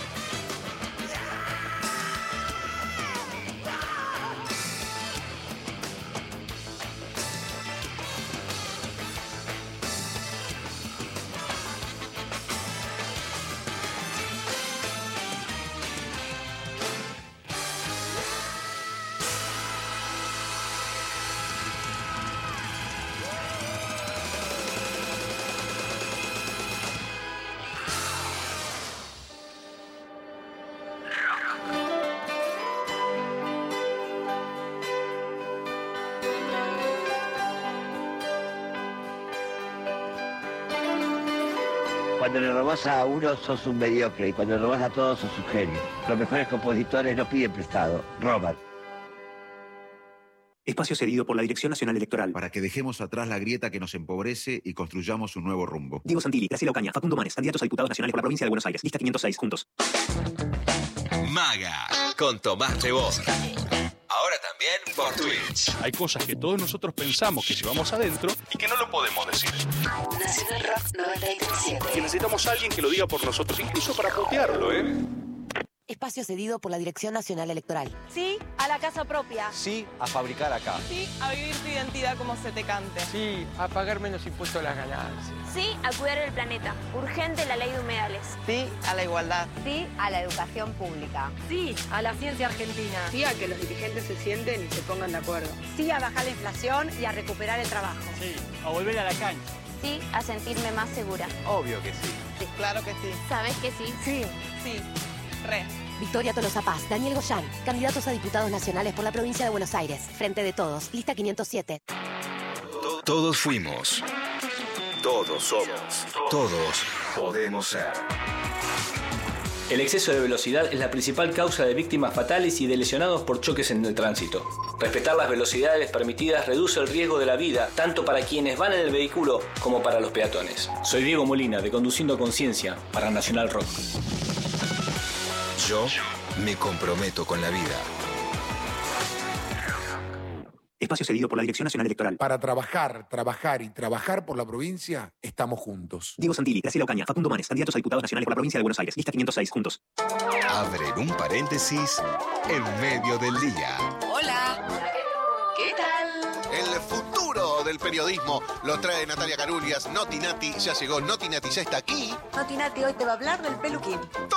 Lunes a viernes de 13 a 16. Calvo Bonfante, Diego Ripoll, Nati Carulias. Hola, ¿qué tal? Otras mujeres que sufrieron eh, quemazón de pelo, María Marta Serralima, en nuestro país. No, ¿quién dijo que se le quemó? Claro, ella se cortó el pelo así, cortito, una vez que tuvo un percance en la peluquería. ¿Quién? Te lo juro. No, Diego, no Buscá, digamos por favor. cosa, mentira. Recurrí al archivo y ¿Tenía fíjate. el pelo largo? Tenía el pelo largo, a ella le gustaba usar el pelo largo. Divertirse la tarde está asegurado. Hola, ¿qué tal? Va para un bolero de los panchos hoy, ¿no? Ponete un bolerito. Este peluquero me ha quemado el pelo y pique careca. Por 937. Nacional Rock. Hacé la tuya. 11 39 39 88 88. Nacional Rock. Cuerpos vivos, con sol despeinada. Mitos y verdades y cuidados de las zonas erógenas. Sol, ¿cómo estás? Ah, ¿cómo están? Ay, Sol, Sol. ¿Por qué Ahora estamos hablando de anticonceptivos masculinos, de penes. Estamos muy arriba. Contanos qué, qué, nos, qué nos vamos a noticiar. Bueno, hoy vamos a hablar de una temática que me interesa un montón, porque, porque bueno, porque me ha tocado vivirlo. No, mentira, me, interesa mucho que son los tipos de pene, ¿está bien? Porque hay que hablar de la diversidad de penes, así como hablamos de diversidad de vulvas, diversidad de genitales, hablamos de la intersexualidad, hablamos de, eh, abrimos un abanico de posibilidades de gentar y de, y de, y de vivir nuestros cuerpos vivos. Em, también ha llegado la hora de hablar de la diversidad de penes porque la hay, vamos a decir la verdad, ¿no? Muy bien. No todos los penes son iguales. No todos los penes eh, son iguales. Not all penes, ¿ok? Not all penes. bueno, para, para, que, para que se entienda un poco, eh, vamos a describir, acá donde la gente tiene que usar la imaginación y buscar elementos elementos de su casa ¿m? Para eh, poder compararlos y, y yo voy a tratar de ser muy específica con la descripción para que este, todos podamos entender. Pero bueno, vamos a describir principalmente cinco, hay muchos tipos, pero vamos a describir Ah, bueno. principalmente cinco formas, ¿eh? un montón. Después me cuentan cuáles vieron y cuáles no. Esto es como esto es como que estamos hablando de algún animal, alguna especie en peligro de extinción y este, a ver si vos lo viste, no lo viste. Vamos a ver a ver qué encontramos y qué no. Bien. Eh, A ver, primero tenemos que vamos a hablar- anotar. A ver, Hay que anotar, claro, ir hay que tachando. anotar, vamos, sí, lápiz, papel, lápiz, papel. Hablando de lápiz, arrancamos eh, con uno de ellos, es el pene lápiz, se llama así justamente. El pene lápiz tiene una característica y es que es completamente recto, es decir, desde la base hasta la punta no tiene ninguna variación, es como un lápiz, ¿ok? O sea, así Ok. es el, el diámetro que tiene desde que comienza es el mismo que tiene cuando finaliza. Es el Bien. típico lápiz, el larguito y finito. O sea, vamos a decirlo así. Tengo acá ¿estamos un lápiz en mis manos. Bien, Lo estoy perfecto. viendo. No Vayan- vamos a decir mejor o peor porque sí. sabemos que eso no existe para ningún cuerpo, pero genera eh, más eh, placer para la mujer, el varón, le trans que esté con él o no. Yo creo que es eh, este tipo de pene eh, es muy bueno para sexo anal porque eh, al ser al, al no tener una cabeza muy grande o que sobresalga, bueno, depende de lo que te guste, ¿no? Pero digo, aunque sea para una primera a una primera vez sexo anal, me parece que un pene lápiz, la verdad que te va a venir mejor que otros penes que ahora vamos a mencionar. Tampoco es que los vas a los vas a elegir en función de eso, pero sí, es, es lo, es lo que a uno le quede cómodo y lo que uno pueda disfrutar, pero sí hay que también este desconstruir esta idea ¿no? del, del pene hegemónico de la película porno que tiene una super cabeza Claro, que mide 20 enorme. centímetros claro sí exactamente No. bueno pene lápiz ya ahí este hicimos ahí un, un check un checklist pene, Sí, pene lápiz check. sí alguna experiencia con pene lápiz en la sala han visto no han Eh, visto no, decir sí no y no listo. sé. ¿Vos? Yo ¿Yo? identifico algunas. Opa. Ok. ¿Y bien, tenemos... pe- Sí, y yo sí, sí, sí, he visto, he visto, he visto pene lápiz y, y bien, bien, ¿Los bien, andan Sol? bien, andan ¿Cómo bien. es? Viste que uno como que lo siente, lo percibe, pero hay un momento que, viste, te volteas los ojitos para, para que no sienta el otro que estás ahí como inspeccionando. Ok, chequeando a ¿A ver... vos te eh, dicen, sí. tipo, vos sos catadora de penes? Como, ah, vos me mirás. Yo eh, suelo mirar, eh, yo suelo, la verdad no te voy a mentir, cuando veo un pene yo chequeo que no tenga verrugas ni úlceras, pero eso es algo que hago yo. Como que no me fijo Muy mucho, bien, no muy soy- responsable. no soy muy de los tamaños, ¿viste? Pero este mm, sí chequeo, Lo vas eh, catalogando. chequeo el temita Ah, no, de le las das, le verrugas das una inspección, úlceras. le das una inspección. Si ya mirás que no tiene Sí. verrugas y todo, Hago un interrogatorio al respecto. Bien. Bien, pasamos Muy de bien. pene lápiz Siguiente. ahora a un pene, a un pene muy interesante que también muy bueno para el sexo anal, que es el pene cono o el pene pirámide. El pene cono o el pene pirámide tiene su base mucho más ancha y que cuando se acerca a la punta, al extremo, se va achicando. Es una pirámide, es un obelisco. ¿Ubican? Ubicamos, creo que sí, me lo Bien. estoy imaginando. Me Ah. lo imagino, pero no lo, no lo tengo en carne y hueso así como claro. No, no, ¿Nunca, nunca, lo, ¿Nunca tuvieron la oportunidad de interactuar con un pene cono? Creo que no. Mira, Yo con los conitos dulce de leche, pero creo que el penecono te lo debo. Mirá, vos. bueno, el pene cono eh, a veces este a, a veces puede traer algunos problemas porque por ahí el prepucio no puede retraerse eh, pa- retraerse lo, lo suficiente porque claro cuanto más se No. retrae más más tiene que ensancharse me explico entonces este a veces puede ser doloroso Claro. en general este es un bajón eh Eh, en realidad este, eh, a veces los pene cono eh, tienen como su, su lado ahí medio medio malo en ese sentido. Pero bueno existe, Hay que tener cuidado, todos son, son sí hay que tener cuidado después existe Como los conitos naranjas de la calle que te advierten un poco, bueno, manejarlo con cariño. Exacto. Si ves un cono en la calle, pensá que puede ser eh, puede ser tu, tu, tu futuro ex, ¿eh? puede ser tu futuro futuro algo. Hay que tratarlo con cariño. El próximo que sigue en nuestra lista de checklist, la gente que está escuchando, los oyentes que vayan haciendo eh, check así, tic, tic, a ver cuál es, Sí. es el pene Z, Z con S, o sea, pene tipo champiñón, pene hongo. Ah, Lo que tiene el pene hongo es que tiene la cabeza muy grande, digamos, con respecto al cuerpo, al tronco del pene. ¿Me explicó?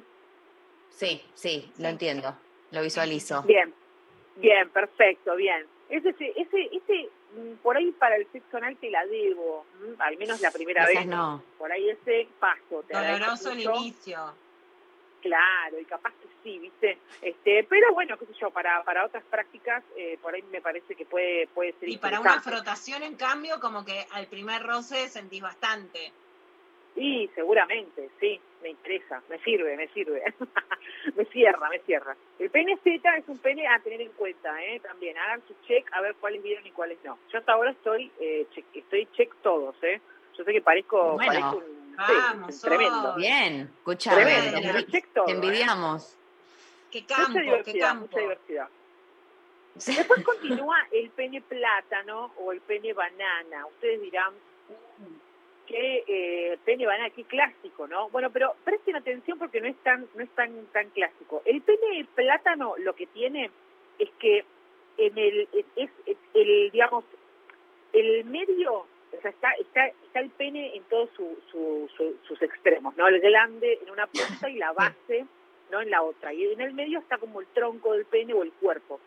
Bueno, el pene plátano es aquel en el que el glande y la base son un poquito más chiquitos y en el medio se ensancha un poco. Mm, ok. ¿Ubican este? Este. Eh, no lo tengo tan fichado. Igual me pone, o ¿Qué sea, pasa? no sé si es que miro mal, poco. De repente siento que toda mi experiencia sexual se Al- diluyó sí. en el medio. No, chicas, ¿qué está Nos estás pasando pasando acá? el O sea, trapo, Sol.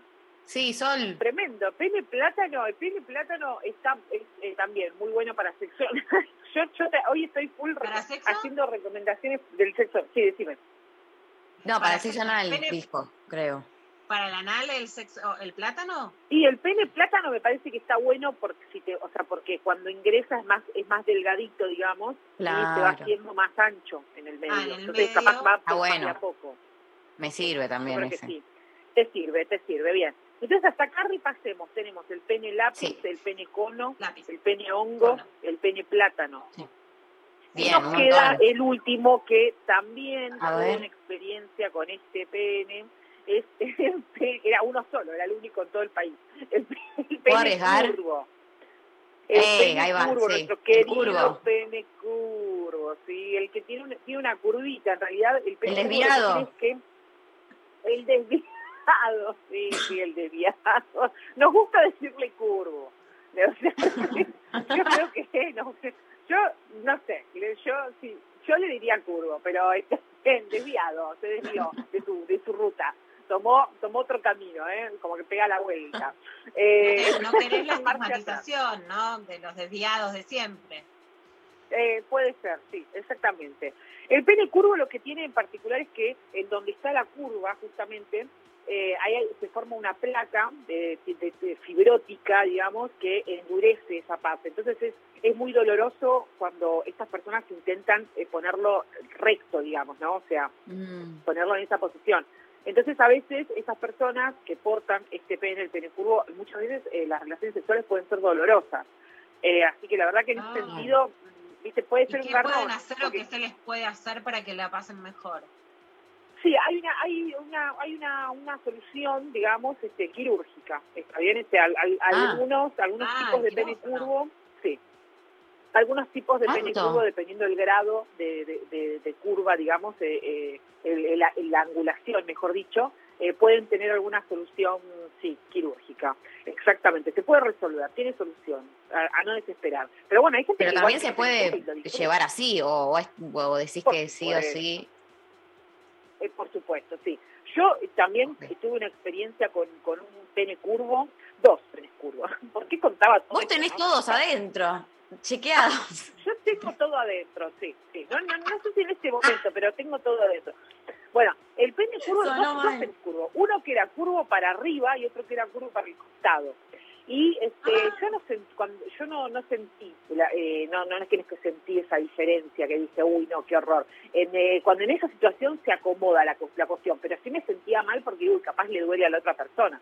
Eh, Claro. Pero bueno, en lo el carro, en el carro, como es el dicho, en el carro todos los melones se acomodan. Eh, sí, exactamente. Exactamente, mis melones se Andando, acomodaron. andando se acomodan los melones, ¿no? Una cosa así.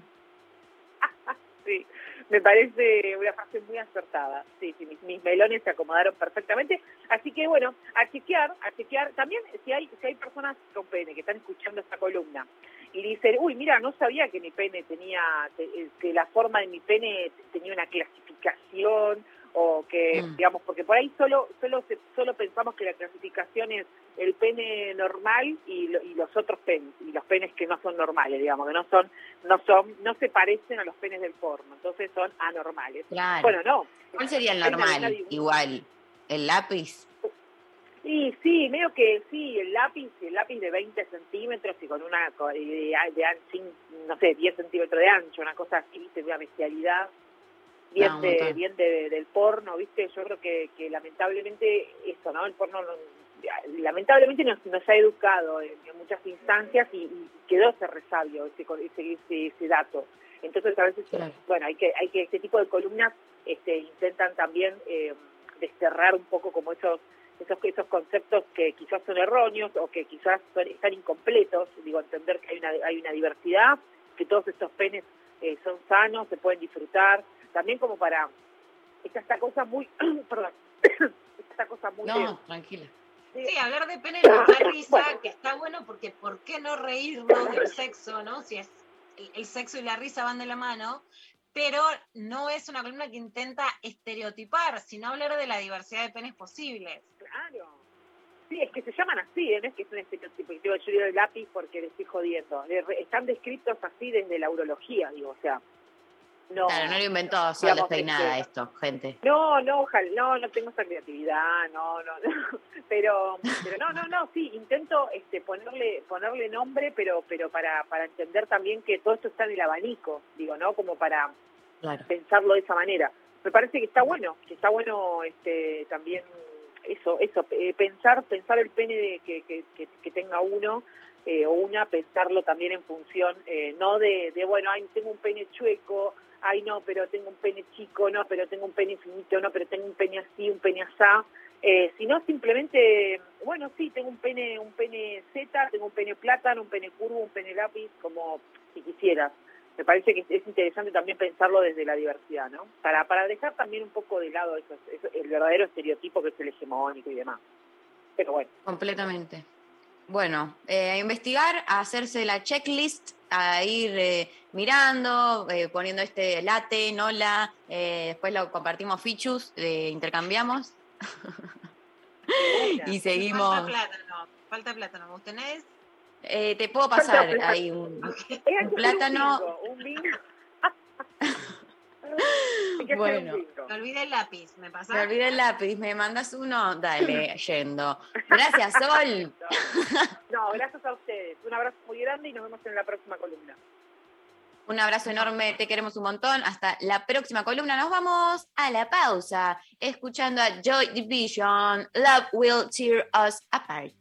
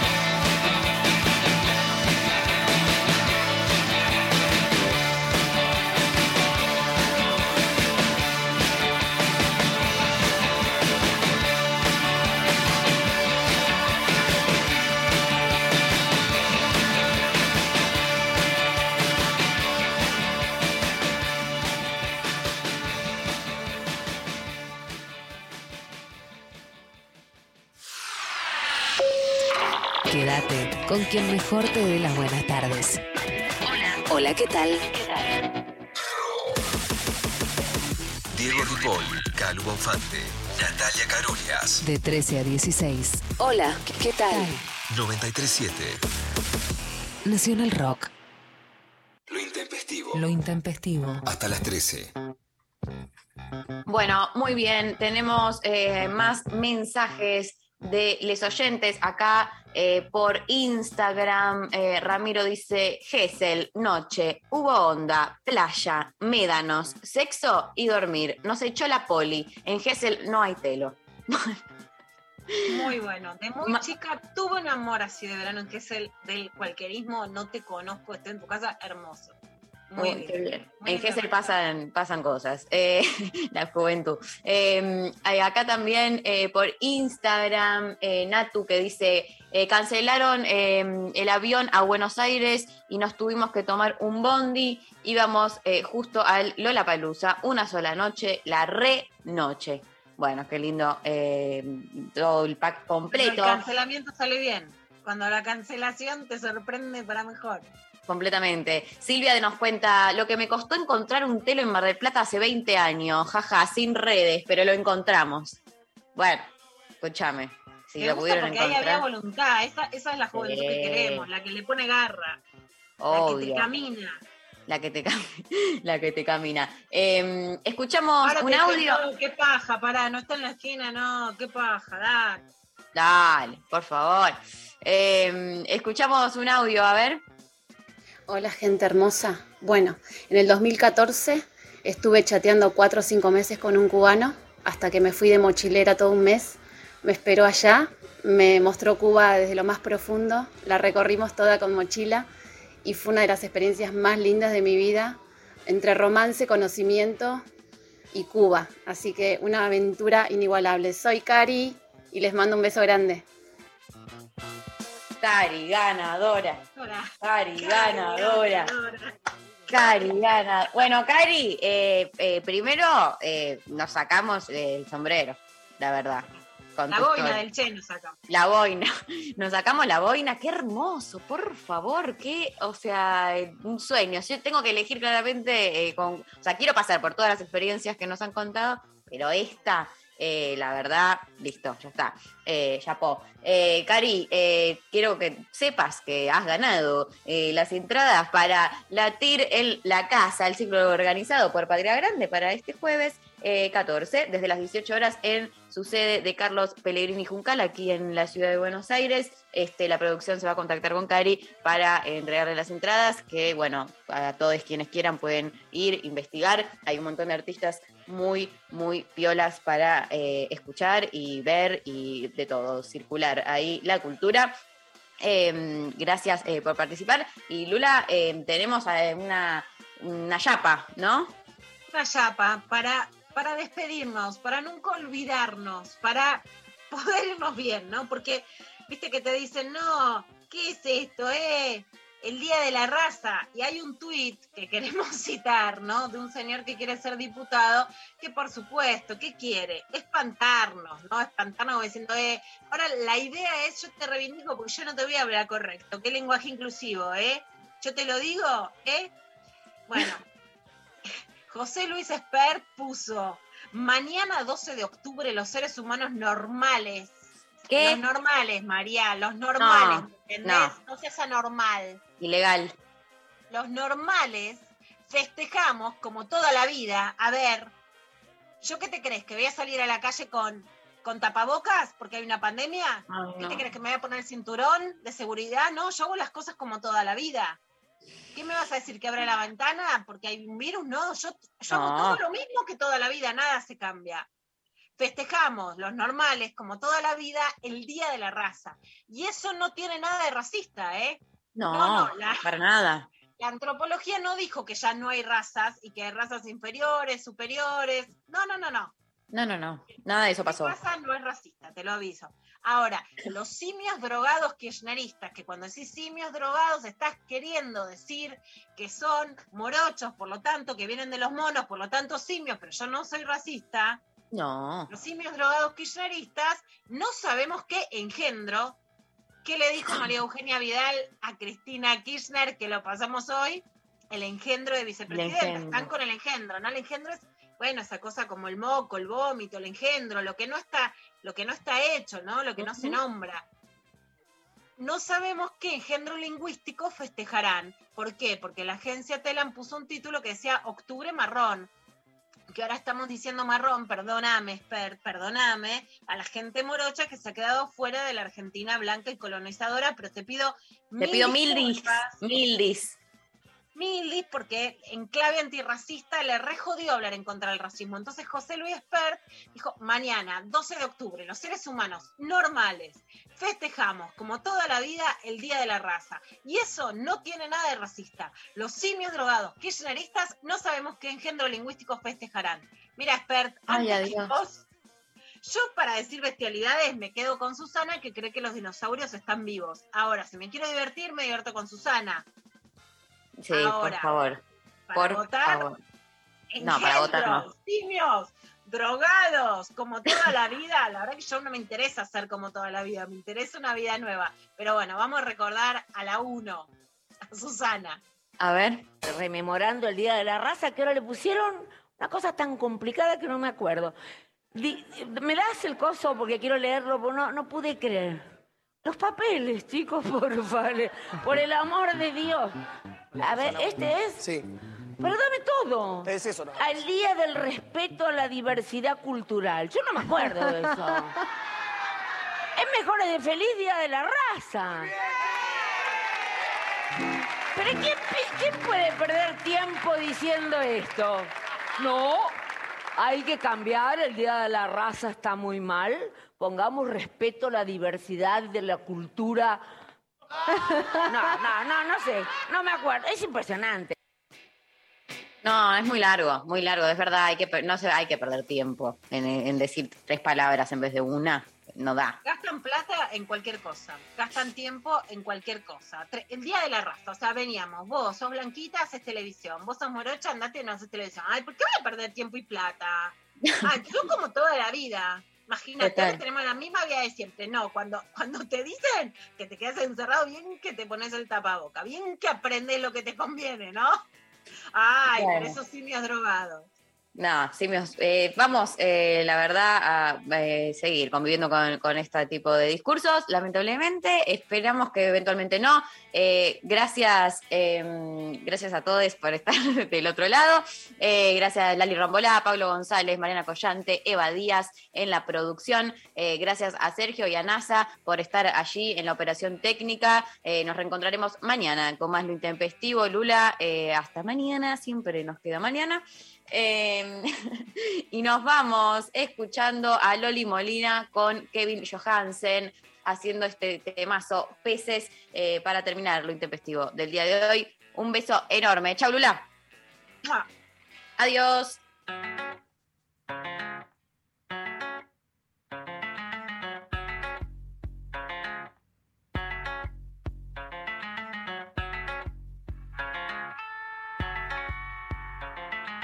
No hablan de mí cuando dicen que saben que entienden todo lo que digo. No hablan de mí cuando dicen que ellos ven todas las cosas que yo no. No hablan de mí cuando dicen que soy muy extraña y un poco muy rara. Ah, no hablan de nada importante cuando hablan de cómo se escapa la suerte. No saben cuánto se ríen por dentro los que ya entendieron el chiste. No dicen nada